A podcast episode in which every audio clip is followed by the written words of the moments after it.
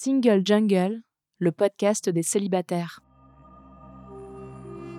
En fait, tu sens que être une femme qui est polyamoureuse, c'est très différent d'être un homme polyamoureux, et beaucoup moins accepté. Être une femme qui revendique son droit à l'amour et à la sexualité, au désir, ça passe pas ouf. Et puis être une femme qui revendique à avoir du temps pour elle.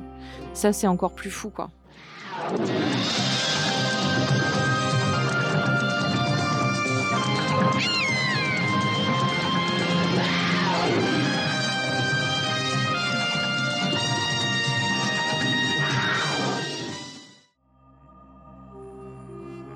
Je suis Louisa Amara et j'ai créé Single Jungle, un podcast dédié aux célibataires.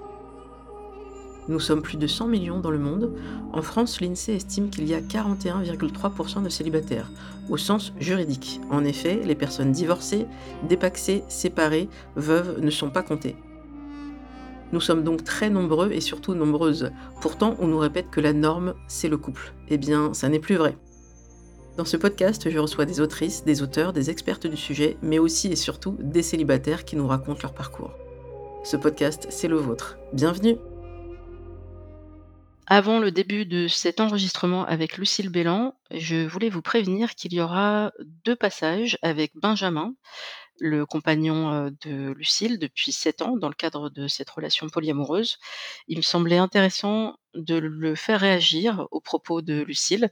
Bien sûr, Lucille est d'accord, j'ai son plein consentement, parce qu'il y a des passages vraiment où elle insiste sur l'impact que ce choix d'être en polyamour pourrait avoir sur lui. Et donc, je me suis dit, mais on va tourner le micro, on va lui poser la question tout simplement. Voilà, il me semble que son, son ajout est intéressant, donc je vous laisse être très attentive et attentif. Et je vous mettrai également des références en note de bas d'épisode parce qu'il s'est exprimé également dans son propre podcast, deux minutes avant de dormir, et ils se sont exprimés tous les deux dans d'autres sources vidéo et podcasts. Je vous mets tout ça en info. Merci et bonne écoute. Bonjour et bienvenue dans ce nouvel épisode de Single Jungle. Aujourd'hui, j'ai la joie d'être avec Lucille Bélan. Bonjour Lucille. Bonjour. On a enfin réussi à caler une date, je suis trop contente. On va parler de la raison de ta venue et avant de faire tout ça, on va se présenter. Donc comme d'habitude, on se situe et je commence. Je suis Louisa Amara, je suis une femme cis hétéro de 43 ans racisée, d'origine algérienne par mes deux parents, kabyle par mon père. Je suis célibataire, je suis une femme grosse, je suis valide, donc ça veut dire que je ne suis pas en situation de handicap pour le moment. Au niveau social, je suis une transfuge de classe. Ça veut dire que je suis à la base d'une origine sociale plutôt euh, moyenne modeste. Mes parents étaient ouvriers et ma mère secrétaire comptable. Maintenant, ils sont à la retraite. Et par mon parcours euh, professionnel euh, d'études, je suis devenue une CSP+, catégorie socio-professionnelle supérieure, une cadre dans la communication, qui gagne plus de 2000 euros net par mois, ce qui me place au-dessus de la majorité des Français qui sont à moins de 2000 euros net par mois avant impôt. Ça fait beaucoup de détails, on n'est pas obligé d'aller aussi loin dans le canevas, tu peux faire moins ou autant comme tu veux. J'allais te demander s'il fallait que je sois aussi précise parce que je vais oublier tous les trucs qu'il y a dans l'ordre. C'est un peu comme le truc du burger quiz à la fin. Je suis pas sûre de me rappeler. Tu peux pas tout faire. Mais du coup, donc je m'appelle Lucille Bélan, j'ai 37 ans. Je suis journaliste depuis une petite quinzaine d'années. J'écris des livres depuis 5-6 ans. Je suis une femme cis, bisexuelle, je suis en couple actuellement avec un homme, cis hétérosexuel. J'ai trois enfants de 7, 10 et 12 ans. Je suis une femme valide et grosse, enfin considérée comme grosse. Et je, travaille très dur et j'ai la chance que mon travail paye. Donc du coup, je, je gagne euh, ma vie confortablement pour une journaliste pigiste, qui n'est pas évident. Ouais, chapeau. on, va, on va en reparler de ce sujet-là. Alors là, on va hum, commencer peut-être par le début. Au départ, on se connaît depuis très longtemps, mais sans repartir sur tout l'historique. Là, tu as sorti récemment un livre qui s'appelle Polyamoureuse, confidence d'une femme qui aime au pluriel, aux éditions Larousse. Et il se trouve que moi, j'ai lu un peu tous tes livres. On va pas avoir le temps, malheureusement, il faudra le refaire, de parler de toutes tes œuvres et aussi de tes podcasts. Mais ce qui m'intéressait dans ce livre, au-delà du polyamour qui est très important, qui est un choix politique, tu pourras le développer, pour moi, ça parle aussi de féminisme et de l'affirmation de soi. Est-ce que ces deux volets-là, c'est un sujet qui est tout aussi important pour toi Et dans la promo, est-ce que tu as pu l'évoquer aussi Ou on te parle que de, de l'aspect polyamour? On me parle principalement de l'aspect polyamour, c'est-à-dire de le définir, ce que c'est exactement. Donc, je vais le définir rapidement. C'est en fait la capacité à pouvoir aimer plusieurs personnes en même temps et décider de vivre ses amours. Parce qu'on peut aussi décider de ne pas les vivre, de garder des crushs dans un coin de sa tête ou alors euh, de tromper son conjoint ou sa conjointe. Le polyamour, ça n'est pas de la tromperie, ça n'est pas non plus du libertinage. Vraiment, l'accent est mis sur les sentiments, en l'occurrence, qu'on a pour les personnes. Et c'est aussi une façon de voir ces relations interpersonnelles, c'est-à-dire remettre un peu en avant et au cœur le sentiment amoureux, mais l'amour en fait qu'on peut ressentir pour même des gens avec qui on n'est pas en couple. Ça peut être des amitiés euh, plus ou moins fortes, ça peut être des gens avec qui euh, on peut avoir une histoire de cul et puis en fait euh, on a beaucoup de respect et une relation qui se crée quand même avec les années. Et donc c'est remettre toutes ces relations aussi au centre de nos vies.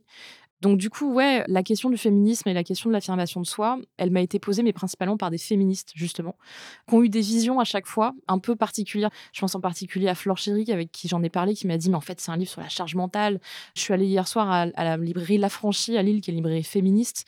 Pareil, on a parlé aussi beaucoup d'affirmation de soi, justement, et de à quel point euh, ça m'avait permis d'être tout à fait moi-même, d'être devenue moi-même. Parce que à travers mes relations avec des hommes, les relations monogames que j'avais vécues avant, bah, j'étais au contraire en train de, m'effacer petit à petit. Et le polyamour m'a permis de revenir à, une sorte de pure expression de moi-même.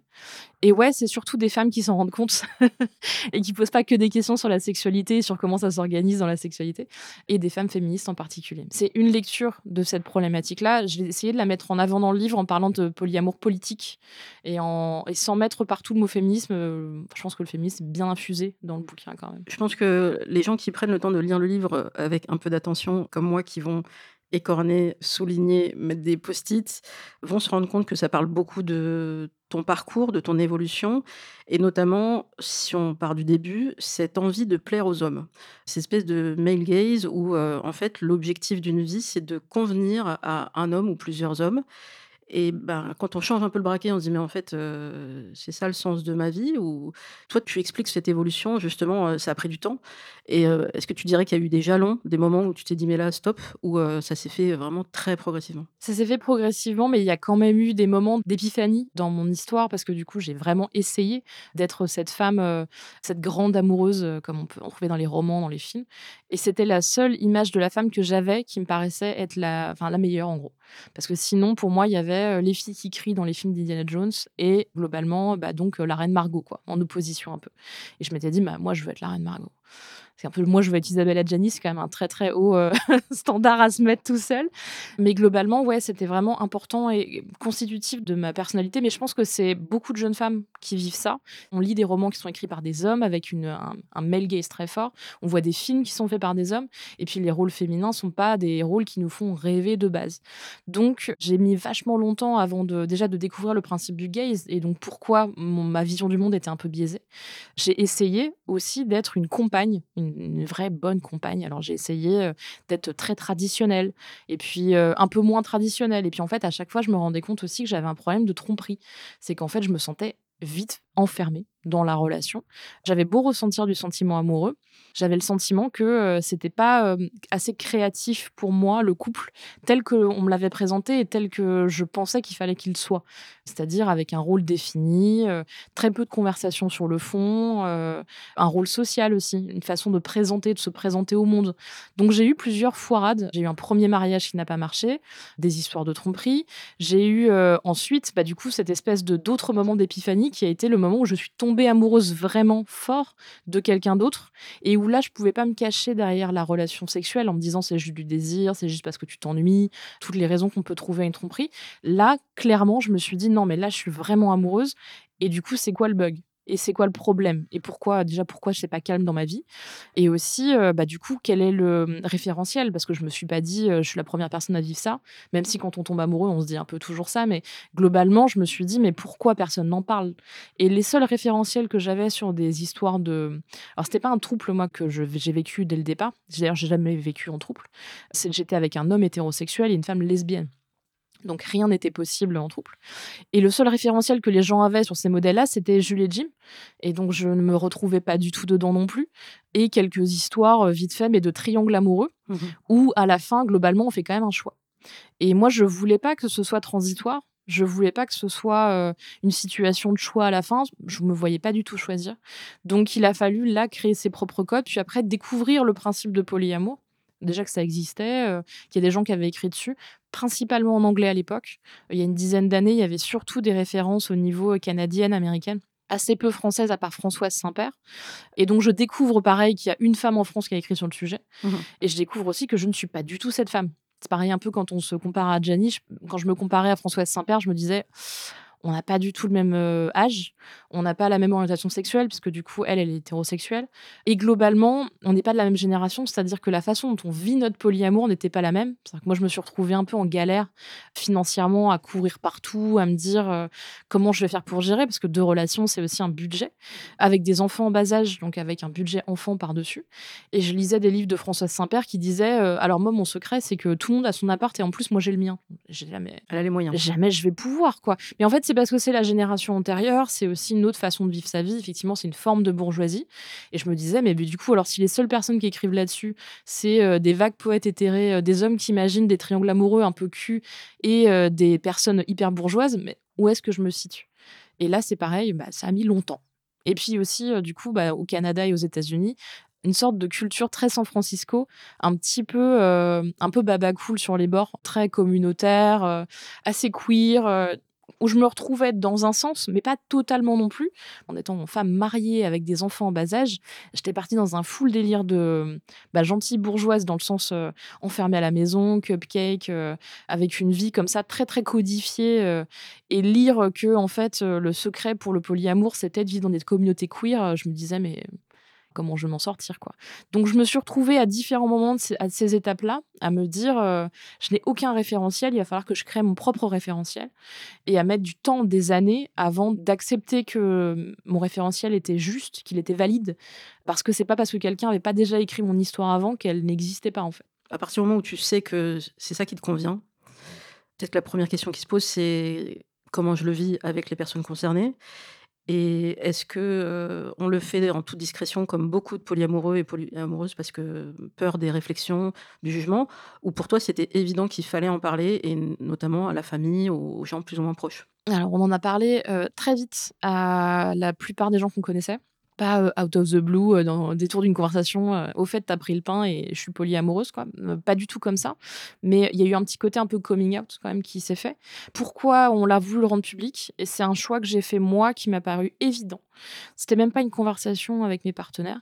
C'est parce qu'en fait, comme la deuxième personne de ma vie était une femme lesbienne et que j'étais très fière d'être avec elle et très fière de notre relation, je me voyais pas la cacher et qu'elle soit la femme cachée, en fait. Je voulais pas que notre relation soit honteuse ou qu'elle puisse le sentir comme ça. Et donc pour moi, il était évident que c'était très clair pour tout le monde que j'étais mariée avec un homme et que j'étais une maman. Et je voulais pas que ça prenne le pas sur tout le reste et que même si la relation existait et était claire entre nous, il y ait quand même ce délire un peu relation side un peu caché. Et donc du coup, je me suis dit la seule façon de rendre cette relation valide, en fait, de lui donner du, corps, c'est de le dire aux gens, de dire euh, au fait, je suis avec une autre personne et c'est une et je suis très fière de notre relation. C'était très important pour moi ce truc de, de, ouais de fierté quoi, de pas la laisser en arrière, de pas en faire la maîtresse d'une femme qui était mariée avec un homme quoi. Ça ça ne m'aurait pas convenu du tout c'était à quel point je l'aimais à ce moment-là. Euh, pour moi, c'était vraiment évident qu'elle ne serait pas cachée. Et comment ça a été accueilli? Ça a été accueilli euh, plutôt bien par la plupart des gens proches autour de nous, c'est-à-dire euh, tout ce qui est collègues, amis, personnes de notre cercle, de notre âge, de notre génération. Et puis sur les générations, sur les, les parents, les beaux-parents, il y a eu un temps d'adaptation alors parfois long, en l'occurrence, sur mes parents, ça a été un peu long. Je parle d'années presque, donc vraiment long. Où du coup, il y a eu vraiment ce questionnement, mais qui est très lié à leur génération aussi, de vous pouvez faire ce que vous voulez, mais faites-le chez vous, quoi. Ça regarde personne. Euh, un peu, c'est une histoire de cul. Euh, parce que du coup, il y a cette habitude presque de la deuxième famille euh, que tout le monde connaît, euh, le tonton qui a en fait une deuxième famille, tout le monde est au courant mais personne n'en parle, la maîtresse, le truc, tous ces trucs en fait dont on a l'habitude. Et donc en fait, il plaqué un peu ces codes de la tromperie sur mon mode de vie. Et donc j'ai mis assez longtemps avant de dire, mais en fait non, c'est ok pour tout le monde, mon mari n'est pas en souffrance. Et ça, il a fallu faire la preuve par l'exemple. C'était très important pour les gens, pour qui ça bloquait un petit peu sur la théorie, de se rendre compte que dans une même pièce, quand on était tous les trois dans une même pièce, c'était OK. Ça marchait bien, on avait une complicité. Euh, Il a fallu justement prouver ça, quoi. Et que c'était pas un truc malsain. C'est-à-dire que euh, je pense que par exemple pour mes parents, tout de suite il a été question que ce soit un truc un peu sexuel, euh, même si j'expliquais que c'était pas le cas. Et donc, il y avait un côté un peu sulfureux, théorique, très sulfureux, et un peu lamant. Et euh, surtout sur ma deuxième relation longue avec un deuxième homme. Et donc, du coup, il a fallu que. c'est très bête, hein, mais c'est psychologiquement, je me suis dit comment je vais faire passer la pilule du coup et qu'ils comprennent enfin. Ils ont accepté de rencontrer physiquement mon compagnon à une fête d'école qui est vraiment l'endroit où on ne t'imagine pas du tout dans un contexte sexuel. Et donc, ils l'ont vu responsabiliser avec les enfants, euh, dans un contexte où on s'entendait tous très bien. Il y a eu besoin de faire ça. Et pour certains amis où c'était euh, ah en fait c'est sûr ton mari il est en souffrance il te le dit pas il accepte mais en fait machin et j'avais beau dire mais non mais demandez-lui euh, ils vont il va dire que non en fait du coup il a fallu faire deux trois fêtes deux trois sorties s'organiser pour pouvoir être là tous les trois même si c'était pas très pratique en organisation parce que du coup il faut quand même toujours quelqu'un pour garder les enfants quelque part. Il y a des gens qui ont eu besoin juste de voir physiquement que euh, il y avait pas de regard de côté de trucs je sais pas ils s'attendaient à du drama qu'on leur a pas donné quoi donc ouais, globalement, en majorité, ça a été bien pris. Et puis après, moi, j'ai été publique très vite là-dessus. À la fin de ma première relation, on a commencé à en parler avec mon ex-mari euh, dans des médias, par exemple. Un petit peu, pas beaucoup. Avec notre aspect un peu très journalistique, on a voulu raconter ce qu'on avait vécu et puis voir aussi si des gens réagissaient. Les réactions ont été assez violentes assez virulentes. En fait, tu sens que être une femme qui est polyamoureuse, c'est différent, très différent d'être un homme polyamoureux, et beaucoup moins accepté. Être une femme qui revendique son droit à l'amour et à la sexualité, au désir, hmm, ça passe pas ouf. Et puis être une femme qui revendique à avoir du temps pour elle. Mmh. Ça, c'est encore plus fou, quoi. De base, en fait, la question, c'est, euh, mais en fait, tu devrais pas du tout être avec quelqu'un d'autre, avoir même le temps de penser à quelqu'un d'autre. Tu devrais être en train de t'occuper de tes gosses et de ton mari. Je le dis de façon assez polie, mais en vrai, ça part tout de suite dans les tours avec des insultes, des choses comme ça. Donc là, là-dessus, le, le retour de l'opinion publique sur cette question est vraiment très, très, très agressif. Comment tu gères un peu au niveau santé mentale cette, cette violence? Bah, Là, en promo pour le livre, où ça fait cinq mois que je suis visible sur des trucs qui font parfois des millions de vues, t'imagines que même si 10% sont super vénères et t'écrivent un commentaire, ça fait beaucoup de gens quand même. Donc j'y vais pas. Alors après, c'est facile de le dire. Il y a toujours des moments où tu finis par y aller. Mais globalement, euh, je fais un peu attention à ça. Après, c'est un peu l'apanage du moment où tu es public, vraiment public pour le coup, et où euh, tu sais que ça va s'arrêter à un moment et que ça va se calmer. Mais sur le coup, c'est quand même un petit peu bouleversant. On nous prépare pas à ça. En plus, moi, je parle d'un sujet très personnel. Donc, je m'implique vraiment. Je suis pas en train de faire la promo d'un essai sur un truc qui a rien à voir avec ma vie. Donc, oui, je pourrais le prendre personnellement. Mais bah, j'ai ce truc un peu euh, qui est un peu la réponse de cours de récré, mais en vrai, les gens parlent surtout d'eux-mêmes quand ils critiquent le polyamour. Et je sens chez certaines femmes en particulier que toute la violence qu'elles me rejettent de euh, tu te prends pour qui, pourquoi toi tu aurais le droit de vivre ça et pourquoi, euh, enfin, je veux dire, aucune femme vit ça pour qui tu te prends, et eh ben c'est vraiment ce truc de on a souffert, donc pourquoi tu souffrirais pas comme nous? Et bon, je le raconte dans le livre, moi aussi j'ai souffert. Donc, j'ai fait mes années J'en ai fait peut-être moins que d'autres, mais j'ai fait mes années hyper conventionnelles dans des, dans des relations classiques qui m'ont beaucoup euh, rendu triste, qui m'ont ennuyé, qui m'ont déprimé. J'ai décidé par contre de prendre en main ce truc-là pour recréer mon propre modèle. Et c'est vrai que je comprends qu'il y a des femmes qui disent euh, en fait, euh, bah, prends ta part comme tout le monde, quoi. C'est assez bien expliqué dans, le livre, c'est que on peut se conformer pendant longtemps à un modèle pour euh, répondre aux attentes, en fait, au départ de nos parents. Puis après, ça peut être un cercle un peu plus euh, vaste, même au niveau de la profession, par exemple. Et toi, on sent qu'au bout d'un moment, je sais pas que tu as dit fuck, mais genre, en fait, c'est pas ça que je veux, moi. Et c'est ça que tu proposes aux gens, mais arrêtez-vous deux secondes, vous avez la tête dans le guidon, donc stop, qu'est-ce que vous voulez vraiment vous? À tout niveau personnellement, intimement, professionnellement, sexuellement. Enfin, toi, tu as mis du temps à en, arriver là, mais pas tant que ça, parce que tu es relativement jeune par rapport au parcours que tu as pu effectuer. Il faut rappeler que tu as fait des bébés très vite, en fait. Premier enfant, tu avais 25 ans. Ouais. Mais qui fait des enfants à 25 ans euh, Alors, je précise en région parisienne, coucou euh, tous ceux qui nous écoutent en francophonie et ceux qui sont en région euh, autre que la région parisienne. Je vous assure, je vous ressortirai les stats, passion stats. c'est pas à 25 ans qu'on fait le premier enfant en région parisienne. Non, non, non. Mes amis sont en train de faire des enfants maintenant. Il y a tout le monde a des bébés autour de moi. Moi, j'ai des presque cadeaux. Bah ça, c'est un vrai choix aussi. C'était une surprise, le premier enfant. Mais on a fait le choix d'y aller parce qu'on se sentait et que c'était un truc donc, que je voulais. Effectivement. Par contre, ce que j'avais pas prévu, c'était la, hum, bah, la pression sociale et la pression que je me mettrais. Parce que du coup, être une femme, c'était une chose, mais devenir mère, c'était un autre truc. Et ça m'a complètement aliénée. Et je pense que ça a aussi accéléré mon process de dire fuck, justement, parce que bah, du coup, j'ai fait mes années, mes années d'aliénation totale, consacrée totalement à mes enfants à la maison, parce que pas de mode de garde, vive la région parisienne. J'ai fait bien trois ans, alors c'est peu comparativement par rapport aux âges des enfants, mais j'ai fait bien trois ans enfermée à la maison, à essayer de performer le mieux possible la mère idéale des années 2010 à l'époque. C'est une prison, quoi. Pour moi, ça a été vécu comme un, vrai truc intellectuellement qui m'a tuée. Ouais, à un moment, il y a eu, il y a eu un, énorme clash dans ma tête. Et puis, il y a eu la rencontre aussi, parce que du coup, elle est tombée au bon moment. Je pense que peut-être un an avant, j'aurais peut-être pas pris la même décision. Et probablement qu'un an après, non plus, parce que j'aurais été trop dans la maternité pour prendre cette décision-là. Donc, tout a été une question de timing, comme souvent dans les relations. Et j'étais prête à vivre cette relation à ce moment-là. C'est un des reproches que j'ai pu voir passer, donc qui est effectivement pas du tout féministe et c'est toujours dur de voir d'autres femmes attaquer une femme. Je dis, la sororité, on en est loin. Il y a le côté, mais enfin, c'était des enfants en bas âge.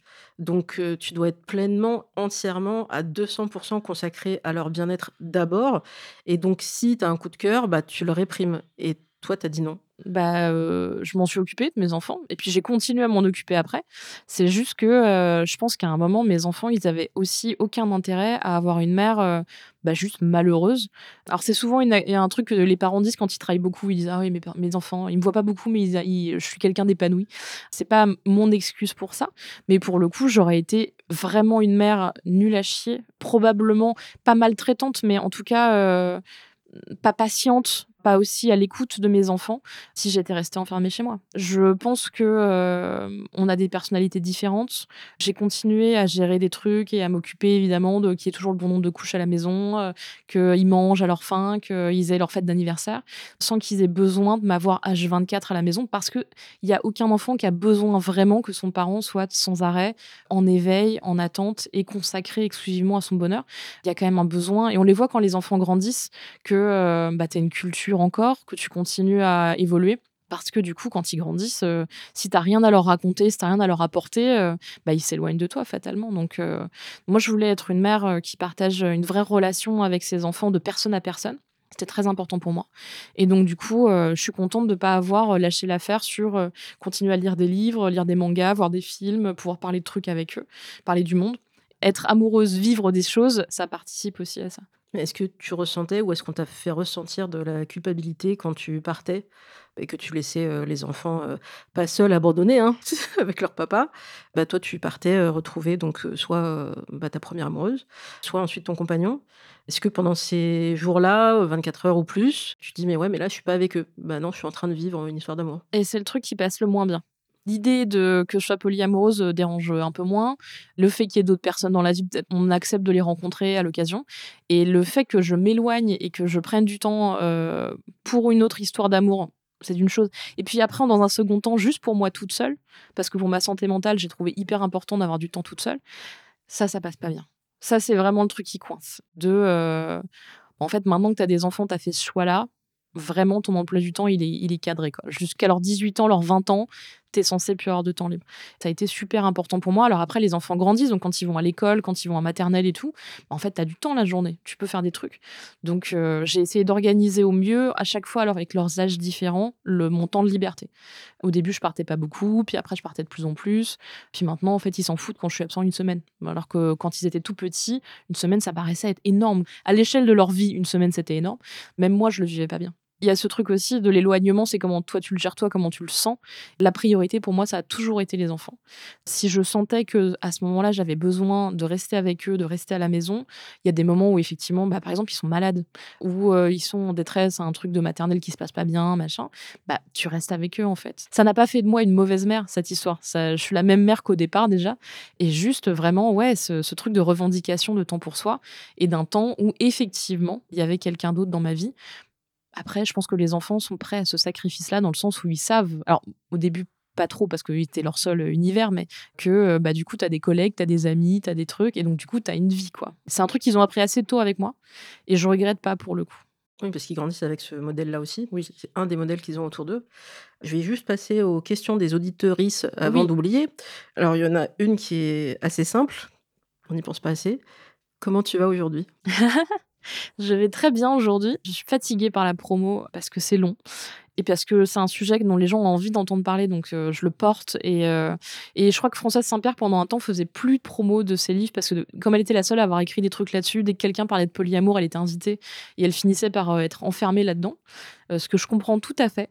Donc moi, j'ai de la chance de continuer à écrire sur d'autres sujets et à porter d'autres choses, mais le fait est que, ouais, là, je suis sur une phase où où je me rends compte qu'il faut que je me jette à corps perdu sur cette question du polyamour pour le présenter au monde. Mais sinon, je vais bien. Euh, ma vie est en train de, doucement changer aussi. Je suis en train de vieillir aussi et de prendre de la maturité. Donc, mon histoire euh, amoureuse avec euh, le père de mes enfants, après dix ans, s'est arrêtée. C'est des histoires qui aussi ont besoin de temps pour. tu as besoin de temps pour t'en mettre te reposer dans la vie, même si c'est toi qui as décidé la rupture, tu as quand même besoin de te reposer. Donc, donc du coup, après un an et demi de rupture, tout va bien. Nous avons une relation qui marche bien, parce que du coup, on éduque encore des enfants ensemble. Les enfants vont bien, mon compagnon est encore dans ma vie et tout va bien. J'ai moins de place pour mes amours mais je constitue autour de moi, j'ai constitué avec les années ce qu'on appelle un polycule, qui est un peu ta famille recomposée avec tes amants, tes amantes, les gens que tu aimes de manière générale.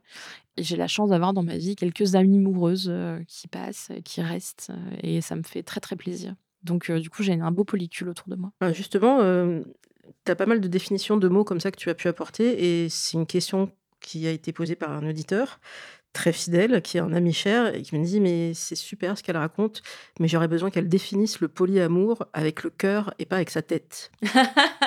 je transmets. Je note, je note. Ça, c'est un truc de personnalité. Hein. J'ai l'habitude d'analyser les choses. Et c'est vrai que quand je suis tombée amoureuse euh, d'une femme la première fois, je pense même dans les premières 48 heures, après la grande conversation avec mon mari de l'époque, j'ai commencé à faire des recherches. Donc, donc c'était un défaut professionnel. Ok. Et une autre question qui peut-être a déjà été posée, mais euh, ça serait compliqué à tout développer, c'est comment tu t'organises dans une, alors peut-être pas une semaine complète, mais euh, dans le côté travail, tes enfants, tes amours, et puis prendre soin de toi. Peut-être si tu pouvais décrire une journée typique, s'il y a une journée typique. Alors il n'y a pas de journée typique, ça c'est un peu le problème. Globalement, mon travail prend beaucoup de temps. Je travaille vraiment beaucoup. J'ai l'équivalent de quasiment un double temps plein. Et ça prend beaucoup de place dans mes journées, sauf que je travaille à la maison. Et donc, du coup, je passe relativement euh, pas mal de temps. C'est un peu mélangé, en fait, avec le temps que je passe avec mes enfants ou avec mon compagnon. C'est-à-dire qu'ils sont là, on fait tous les repas ensemble. Euh, on matin, une série, je fais une pause d'une demi-heure, ce genre de trucs. Les week-ends sont gérés comme une guerre partagée. Quand j'étais encore en couple avec deux personnes à temps plein, c'était moi la guerre partagée. C'est-à-dire que, en général, les enfants étant la priorité, je faisais quasiment un week-end sur deux et la moitié des vacances scolaires mmh avec mon compagnon et euh, le reste du temps avec ma famille, mon, mari et les enfants. Et puis depuis qu'on est séparés, on gère euh, un peu à notre sauce aussi. On n'a pas encore officiellement divorcé. Donc euh, je crois qu'il y a un week-end où chacun reste chez soi parce que du coup, moi j'ai gardé l'ado avec moi pour sa rentrée au collège à Paris et lui, il a gardé les deux petits à temps plein en région lilloise. Donc un week-end où chacun reste chez soi, un week-end où tout le monde va à Paris et un week-end où tout le monde va à Lille, plus ou moins comme ça. Et après, bah, c'est en fonction des activités, de ce qu'on a envie. Moi, j'ai de la chance de pouvoir faire ce que je veux de mes journées. C'est-à-dire que j'ai du travail à faire et un truc à rendre. Mais globalement, si je veux me caler une séance de ciné l'après-midi, alors je le dis comme ça, mais c'est un peu comme dans Une Blanche à Seattle, je ne le fais jamais. Mais l'idée est là. Mais par contre, si je en ce moment, je fais de l'aquabike. Si je me caler de l'aquabike à 14h, je peux. Mais du coup, je peux aussi passer du temps avec euh, mon ado euh, qui rentre euh, à 14h ou à 15h. Donc, ça me permet en fait de gérer mes temps comme ça. C'est un peu le bordel en vrai. Mais on a encore pris les habitudes du polyamour là-dessus, c'est qu'on a encore des calendriers partagés. Donc globalement, quand j'ai une info sur mes, mon emploi du temps, mon compagnon l'a tout de suite, il la note. Et mon ex-mari note quand ça a à voir avec je ne suis pas disponible tel ou tel jour, ou je vais finalement arriver à telle heure, ce genre de choses. Et puis on communique beaucoup. Et en fait, finalement, dans la journée, même avec mon ex-mari où on est séparés, on se parle au moins une fois par jour, je crois pour se tenir au courant de trucs sur les enfants. Et puis, parfois, sur vraiment de l'orga pur. au fait, tel week-end, je vais faire tel truc. parfois, juste pour se tenir au courant, même si ça ne nous concerne pas. Et ouais, mon compagnon, c'est vraiment ça. C'est vraiment, on partage le calendrier au quotidien. Donc, il était au courant qu'on avait un enregistrement aujourd'hui, euh, à quelle heure, machin, et que ce que je vais faire après, ce que je faisais avant. Et on s'organise comme ça parce que toute seule, j'ai du mal à gérer tout dans ma tête. C'est une charge mentale assez euh, lourde, euh, mais c'est lié aussi beaucoup à mon mode de vie, à mon travail parce qu'il y a un mix entre euh, le temps d'écriture, le temps de recherche, le temps de promo, le temps de parfois aller boire un café avec les gens parce qu'il faut réseauter, ce genre de choses. Donc c'est vraiment inhérent aussi beaucoup à mon travail. Cette fluidité-là de quotidien, elle a facilité beaucoup le polyamour parce que j'étais pas enfermée justement dans un emploi du temps fixe et ça m'a permis de grappiller parfois quelques heures quelque part euh, ou de me rendre compte que finalement 24 heures ça passait quelque part, ce genre de choses. Parce que c'est ce que je fais déjà au quotidien. Super. Et euh, tu as parlé de SAS. Enfin, c'est peut-être pas le mot SAS. Toi, tu utilisais la règle des 24 heures. Il y a d'autres gens qui disent qu'ils ont besoin d'un SAS. Alors, je l'ai découvert récemment. Petite euh, anecdote personnelle. Euh, parce que il y a un de mes amants, parce que parenthèse, on peut être polyamoureux en ayant en fait plusieurs amants. Ça peut rentrer dans la définition. Quand j'ai lu ça dans ton bouquin, je... emoji tête qui explose. Je me suis dit mais quoi? En fait, on est peut-être des polyamoureux, polyamoureuses sans le savoir. Donc voilà, si vous êtes célibataire et que vous avez plusieurs relations qui vous semblent un peu importantes, bah, peut-être vous êtes là-dedans. Et donc moi, j'ai plusieurs amants depuis plusieurs années, ça se passe très bien. Et il y en a un qui me dit Ah, mais tu pars en week-end avec un homme, bah, c'est cool, bah écoute, passe un très bon week-end. en revanche, j'aurais besoin d'un temps avant de te revoir. Je lui dis «Mmh, Parce que, parce que je serais pas à l'aise de te voir juste après ton week-end. Je lui dis Alors, un, je me lave. Deux, il va pas laisser une empreinte à l'intérieur de mon vagin. Donc c'est quoi le sujet? Ça m'intéresse de savoir quelle est ta réflexion. Il me dit, je ne saurais pas t'expliquer vraiment, mais je sens viscéralement que j'ai besoin qu'il y ait comme une page qui se tourne entre cet homme-là que tu vas voir et moi que tu vas voir plus tard. Et peut-être que ce sera un jour ou deux jours ou une semaine, mais j'ai besoin de ça. Ça m'a fait réfléchir à ce que tu évoquais toi, donc ta règle des 24 heures. Ça sort d'où ce truc? Alors la règle des 24 heures, elle sort de nulle part, je le dis.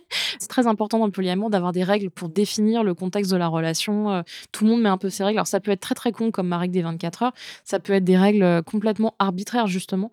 Sur des détails, ça peut être genre je ne veux pas que tu portes la robe que tu portes quand tu vas en rendez-vous avec moi, machin, ce genre de truc. Il n'y a pas de mauvaises règles, tant qu'elles nous permettent de nous sentir bien. Tout de suite, je me suis dit, j'ai besoin qu'il y ait 24 heures entre un rapport sexuel avec l'un et un rapport sexuel avec l'autre. Mais c'était pour une question de santé mentale. Justement, un peu comme un sas. Je m'y suis tenue depuis, en fait, parce que c'est un peu une évidence. Alors déjà parce qu'en vrai, 24 euh, heures, c'est le temps de ouais, prendre deux douches, enfin, genre aller faire le taf, euh, faire des trucs, tu vois.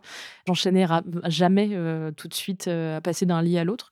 Et c'était vraiment pour des questions de santé mentale pour pouvoir me poser deux secondes et repasser à une autre relation, un peu comme un reset. Et ouais, ouais, c'était vraiment ça. C'est pas un truc physique du tout, parce que parfois 24 heures, ça suffit pas pour se reposer d'un week-end de, folie. Mais c'était vraiment, ouais, un truc de. Je mets de la valeur dans notre relation, est-ce qu'on va partager ensemble Voilà, je mets cette coupure. Tu dis que c'est plus un peu émotionnel, mais il y a ce truc un peu romantique euh, de j'ai envie de garder son odeur ou je sais pas quoi, ou de garder euh, ces flashs qui vont m'arriver dans la journée de ce qu'on a pu vivre ensemble. Bah, j'ai envie de le garder le plus longtemps possible, limite de le faire durer. Et puis après, je verrai l'autre personne. Ou alors c'est pas du tout lié à ça. Bah, ça peut. Si effectivement euh, tu as un super rapport sexuel le matin avant de partir, tu peux dire ah là là, je veux continuer à vivre dans ce truc de la journée. Mais du coup, moi psychologiquement, j'ai pas du tout envie d'une autre personne dans ce cas-là. Donc ça crée naturellement cette coupure en fait. Je me dis pas, dans l'espèce de souvenir du super rapport sexuel que j'ai eu avant, j'ai envie d'en avoir un autre avec une autre personne. Non. Je profite de la bonne énergie du sexe pour avoir plus envie de sexe, ça c'est sûr. Mais j'ai quand même besoin que le souvenir s'efface un petit peu, qu'il y ait un truc qui se du coup, moi, c'est 24 heures, c'est très rapide. Hein. Ça va vraiment très très vite. Ça m'est arrivé de compter les heures dans un truc un peu très euh, scolaire, de j'ai créé cette règle, je veux m'y tenir, que je n'oblige d'ailleurs personne à suivre, hein, à part moi-même. Et du coup, ouais, euh, je me disais, ah merde, ça fait 22 heures. Bon, bah du coup, euh, tant pis. Mais c'était vraiment euh, avec moi-même, quoi. tout le monde s'en foutait. C'est semi-romantique et semi un truc de, santé mentale, tout simplement. Mais je pense qu'il y a plein de gens qui arrivent complètement à faire le switch très très rapidement et pour qui ça ne pose aucun problème. C'est important que tout le monde soit d'accord, en tout cas, que la personne qui dise c'est important pour moi que soit la personne qui soit écoutée, quoi. Oui, qu'on respecte, euh, voilà, force personne, consentement avant tout. Comme tu as évoqué la santé mentale et aussi ton rapport à, au fait que tu commences à vieillir progressivement, bon, il y a quand même ce sujet de, du rapport à soi et de comment tu te sens euh, au fil des années. Et dans le livre, tu évoques que tu peux avoir des petits pics comme ça, parfois, de bah là, je sens que je suis pas forcément bien parce que bah, mon compagnon vient de croiser une femme plus jeune que moi, éventuellement plus mince, et tiens, ça me fait un truc. Ça, maintenant, tu arrives à l'analyser, tu arrives à, poser les mots? Je le ressens parfois encore, mais quand je le ressens, je le pose, justement. Ça, c'est un truc qui est venu avec les années, ouais. De se dire qu'en fait, ce que je pouvais prendre pour de la jalousie en était pas, que ce qui était pour moi de la jalousie était vraiment un problème de confiance en soi. Et puis il y a un truc aussi, c'est qu'on nous apprend à avoir un problème de confiance en nous. Donc ça m'a permis aussi de, sortir un peu de mon prisme à moi et de me dire en fait, euh, parce qu'il y a ce truc aussi, on peut culpabiliser, se dire ah là là, je suis vraiment une merde, ah je suis vraiment une merde de trouver que je suis une merde. Il y a ce truc très féminin comme ça de se dire j'ai pas confiance en moi et en plus c'est ma faute. Euh, alors qu'en fait pas du tout. Tout nous renvoie au fait euh, qu'on doit se sentir mal avec nous-mêmes. Donc ouais, j'ai appris à l'analyser et à le poser ça veut pas dire que t'as pas le sentiment pendant quelques secondes où tu te dis ah merde là ouais j'ai pas 27 ans quoi c'est pas grave et je l'aurais plus jamais 27 ans mais c'est pas grave il y a ce truc aussi parce que c'est des apprentissages qui sont très ancrés en nous de la compétition entre femmes qui est très très forte et puis de si quelqu'un vit un truc positif à côté de nous ça nous enlève quelque chose il y a aussi ce truc là qui est un truc euh, euh, ouais très compétitif quoi de je veux préserver à tout prix mes petites billes et ça ouais je m'en suis complètement détachée ça m'a pris vraiment des années, ça, par contre. Là, maintenant, tu commences à accepter ton corps. L'accepter, c'est une première étape. La deuxième, ce serait de te dire, euh, bah, en fait, je suis belle comme ça, je me sens belle comme ça, et mais en fait, je peux séduire comme ça si je veux. Où est-ce que tu en es dans cette euh, évolution? Je pense que je suis un peu au milieu de tout ça, parce que du coup, il y a quand même des choses que je subis. Enfin, du coup, mon corps, je l'ai comme ça parce que j'ai eu des enfants, mais aussi parce que j'ai eu des problèmes de santé qui vont rester, eux. Donc, du coup, il faut que j'accepte ça. Et ça, c'est une nouvelle phase.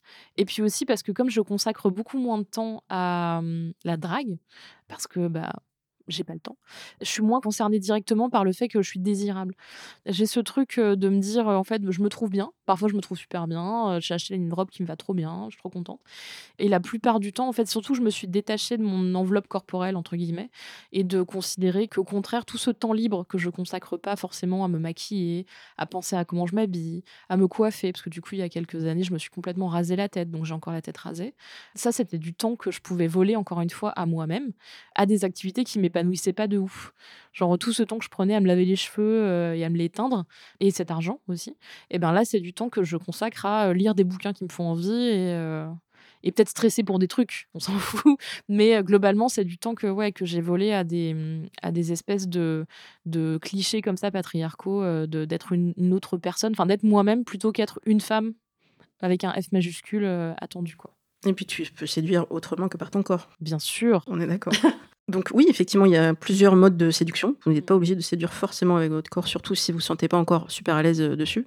Et euh, peut-être une petite parenthèse, en fait, euh, parfois vous séduisez, mais vous vous en rendez pas compte. On va le voir peut-être par rapport aux remarques que les gens vont nous faire. Et Ouais, c'est toujours bien les compliments et surtout les filles, faites-vous des compliments entre vous, putain. Euh, même si vous n'êtes pas du tout dans une orientation, euh, bisexuelle, moi je passe ma vie à faire des compliments à des femmes parce que je ne connais pas, que je croise dans la rue ou parce que j'ai trouvé que la tenue était éblouissante et juste, euh, je trouve magnifique mademoiselle, c'était juste ça, voilà. Et ben, sourire tout de suite, donc voilà, on n'ose pas toujours le faire et et j'ai rarement eu un mauvais accueil quand je faisais un compliment à une femme, donc n'hésitez pas, je pense que ça peut faire passer une bonne journée à quelqu'un.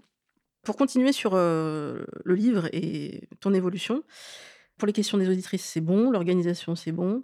Ah oui, je voulais parler des cicatrices. Alors, pas des mmh, vraies cicatrices, mais je dirais peut-être les cicatrices morales ou amoureuses. Tu disais que ça t'avait tellement marqué, cette première histoire avec cette femme dans ton premier polyamour, que tu as mis un an au moins à t'en remettre alors que l'histoire a duré peut-être moins d'un an. Mmh Donc ça aussi, on a le droit, on peut accepter de souffrir un certain temps, ça n'est pas forcément lié à la durée, et que ce qui fait que lorsque tu es tombée amoureuse à nouveau, là, de ton compagnon, tu as mis beaucoup de temps. Il t'a fallu plusieurs années même euh, avant de vraiment t'installer, euh, laisser des choses dans la salle de bain, parce que tu voulais lui laisser la place d'éventuellement rencontrer une vraie histoire. Euh, là, il faut, développer. Bah, sur la première histoire, ouais, c'est très challengeant parce qu'il y a, deux étapes vraiment importantes dans la discussion sur le polyamour avec mon ex-mari, c'est-à-dire d'abord le au fait, je suis amoureuse de quelqu'un d'autre, qu'est-ce qu'on fait de ça? Et la deuxième, c'est comment on vit une rupture euh, d'une personne qu'on aime alors qu'on est encore en couple. C'est un peu une situation euh, assez étrange. J'ai été très bien épaulée à ce moment-là, d'avoir la chance de pouvoir euh, vivre ça, pleurer tout mon saoul dans la salle de bain, genre vraiment vivre le truc.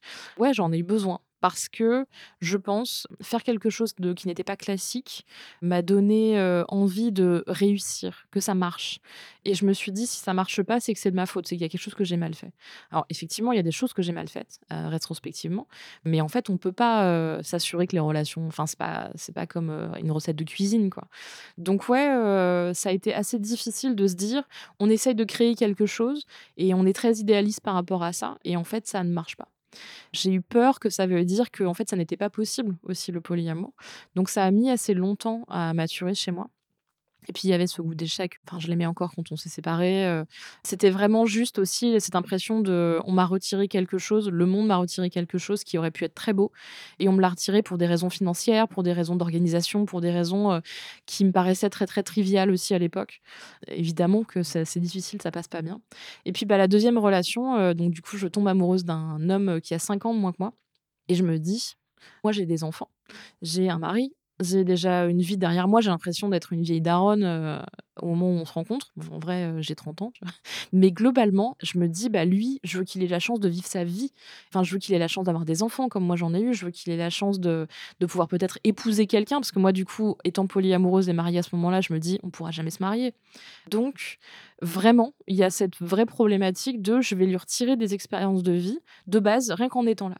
Et même s'il me disait, je veux pas d'enfant, euh, j'en ai rien à foutre du mariage, je me disais, mais tu te rends pas compte quand même, peut-être un jour tu tomberas, tu un mot de quelqu'un et tu te diras, j'ai envie de me marier avec cette personne, et ça pourra pas être moi. J'ai mis assez longtemps, en plus, à me dire de façon assez paternaliste que moi, j'avais le recul pour pouvoir voir la situation en grand, et lui, non. donc c'est un peu con de ma part. J'ai mis assez longtemps avant de prendre mes marques avec lui. Aussi parce que euh, bah, donc c'était la première fois qu'il était en couple avec quelqu'un de polyamoureux. Moi, j'étais, je commençais à être un peu plus aguerrie sur, en tout cas, à minima la théorie. Et puis j'avais déjà ouais toute cette habitude de vie, de personnes posées avec des enfants. Du coup, oui, je l'ai un peu infantilisé sur cette question-là. Et encore maintenant, ça m'arrive parfois de réfléchir et de me dire, euh, il aurait une vie complètement différente avec une autre femme, évidemment, qui ne serait pas polyamoureuse, euh, beaucoup plus classique. Louisa m'a demandé de réagir sur deux points en particulier, au sujet des expériences de vie et sur le fait d'en retirer à l'autre. C'est très drôle ça parce que théoriquement c'est l'opposé philosophique de ce que prône Lucille, c'est-à-dire que pour elle il y a une liberté absolue et nécessaire. Et donc euh, la liberté c'est aussi de choisir où on est et où on veut être. Et si on suit ce principe-là, c'est impossible de retirer à quelqu'un le fait de vivre quelque chose, puisque c'est lui qui choisit où il est. Euh, et là-dessus, on a un, désaccord un peu conceptuel, elle et moi, parce qu'elle, elle pense vraiment qu'il faut protéger les gens de leurs propres biais potentiels, donc euh, qui pourraient les pousser à faire des choix pour de mauvaises raisons. Euh, et donc cette idée-là, qu'on peut retirer une expérience de vie à quelqu'un, est hyper ancrée dans sa vision des choses, qui est un petit peu à l'opposé de la mienne. Je peux donner un exemple un petit peu trivial de ça, c'est qu'un jour, de festival de musique. Le soir, il y avait un groupe qu'on avait hyper envie de voir. Et Lucille a passé la journée euh, complètement HS, euh, avec des grosses douleurs de règles, une super migraine, tout, tout le team. Et j'aurais pu y aller seul euh, à ce concert, à la limite. Et moi, j'ai choisi de rester avec elle. Alors, est-ce que techniquement, elle m'a empêché une expérience de vie peut-être? Mais c'était mon choix, en fait, de rester, mon choix d'être là pour essayer de la soulager si c'était possible.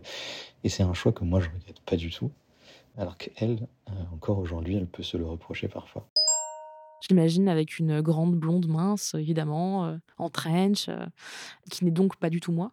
Mais ça, c'est complètement un truc de confiance en soi aussi, de se dire avec une autre personne, ce serait beaucoup mieux, il serait beaucoup plus heureux et ce serait beaucoup plus beau. Quoi. Évidemment que c'est minimiser les sentiments qu'il a pour moi, son libre arbitre, et qu'en l'occurrence, je sais tout à fait qu'il est capable de prendre ses propres décisions et que s'il me dit qu'il veut pas d'enfant, il veut pas d'enfant. C'est comme ça. D'ailleurs, maintenant, c'est un beau-père euh, formidable. Donc, euh, il y a aussi plein de façons d'avoir des enfants dans sa vie sans forcément les avoir à soi. On a recréé un modèle de famille qui lui correspond. Mais c'est vrai que je me disais, bon, peut-être le truc traditionnel qu'il connaît pas encore. Il se rend pas compte que ça lui manque, mais ça va lui manquer un jour. Et j'ai beaucoup culpabilisé de ça. Ça fait partie de toute la culpabilité que tu as quand tu es une femme polyamoureuse. En plus, quand tu es en couple avec des gens qui ne le sont pas. De dire, bah moi, j'ai tout le bénéfice de mes relations, j'ai plein d'amour, j'ai plein de relations sexuelles, j'ai plein d'expériences de, vie. Et mes partenaires, ils en ont un peu moins, parce que du coup, ils sont pas polyamoureux. J'ai toujours ce sentiment que je suis privilégiée par rapport aux gens avec qui je suis en couple. C'est un truc sur lequel je travaille. mais c'est pareil, ça prend du temps parce qu'on nous apprend tellement qu'en l'occurrence, on est censé avoir moins que ses partenaires masculins. Fatalement, oui, ça paraît très déséquilibré et complètement déconnant par rapport au modèle classique. Mais en l'occurrence, moi, j'ai quand même été en couple longtemps avec quelqu'un qui était très content de ses temps tout seul, par exemple qui a besoin de son temps de solitude et, pour qui le modèle de couple où on habite ensemble, on est tout le temps l'un sur l'autre ensemble, eh ben ça lui convient pas. Donc en fait, finalement, mon polyamour était un avantage par rapport à sa personnalité et à ce qu'il voulait vivre dans la vie. On m'a posé la question hier soir, on m'a dit, mais en fait, du coup, euh, tout le positif, c'est pour vous et, euh, et vos partenaires, ils en ont moins. Parce que je le dis dans le livre que mes partenaires n'étaient pas polyamoureux, ne sont pas polyamoureux. Et en fait, non, ils ont aussi des bénéfices qui sont juste pas ceux qui sont classiques. Tu parlais tout à l'heure des modèles et de, se demander ce qu'on voulait dans la vie. Il y a des gens qui peuvent se poser deux secondes, se demander ce qu'ils veulent dans la vie et se rendre compte qu'en fait, ils veulent moins de sexe, par exemple. Ou ils veulent moins de promiscuité, ils veulent un modèle un peu différent. Bah, en fait, c'est tout à fait aussi valide que le reste. C'est là que du coup, on se rend compte à quel point on est bourré de clichés. Et ouais, moi, ça a mis un petit moment avant que je me dise, en fait, je ne vole rien à personne et je n'ai que ce qu'on veut bien me donner. Donc, euh, je profite. Oui, il y a du consentement, encore une fois, de la communication. Et là, le modèle que vous êtes en train de construire, parce que maintenant que vous êtes tous les deux avec les enfants, lui, par exemple, si un jour il te dit, ou c'est peut-être déjà arrivé, moi je suis pas polyamoureux, je t'aime toi, mais ça peut m'arriver d'avoir un coup de cœur physique pour quelqu'un, et ça sera juste peut-être un, un plan cul, entre guillemets, si cette appellation pourrait y revenir. Mais voilà, je veux pouvoir avoir cette liberté-là. Est-ce que ça, c'est un cadre qui pourrait te convenir? Bien sûr. C'est une question piège, souvent on me la pose avec un petit sourire, tu vois, genre Ah, mais au fait, s'ils arrivaient en disant Ah, j'ai un plan cul potentiel, ça vous ferait bien mal au cul. Et donc, non, pas du tout. En fait, moi, ce que je veux, c'est être en couple avec des gens qui sont aussi sincères que moi dans leur démarche et qui n'ont pas honte de me parler de ce qu'ils ressentent et de ce qu'ils désirent et qu'on évolue ensemble. Donc, en fait, je serais très heureuse que déjà il y ait assez de confiance pour qu'ils viennent me voir en disant Il y a quelqu'un pour qui j'ai un coup de cœur, c'est pas un truc sentimental, mais, mais c'est quand même un vrai truc.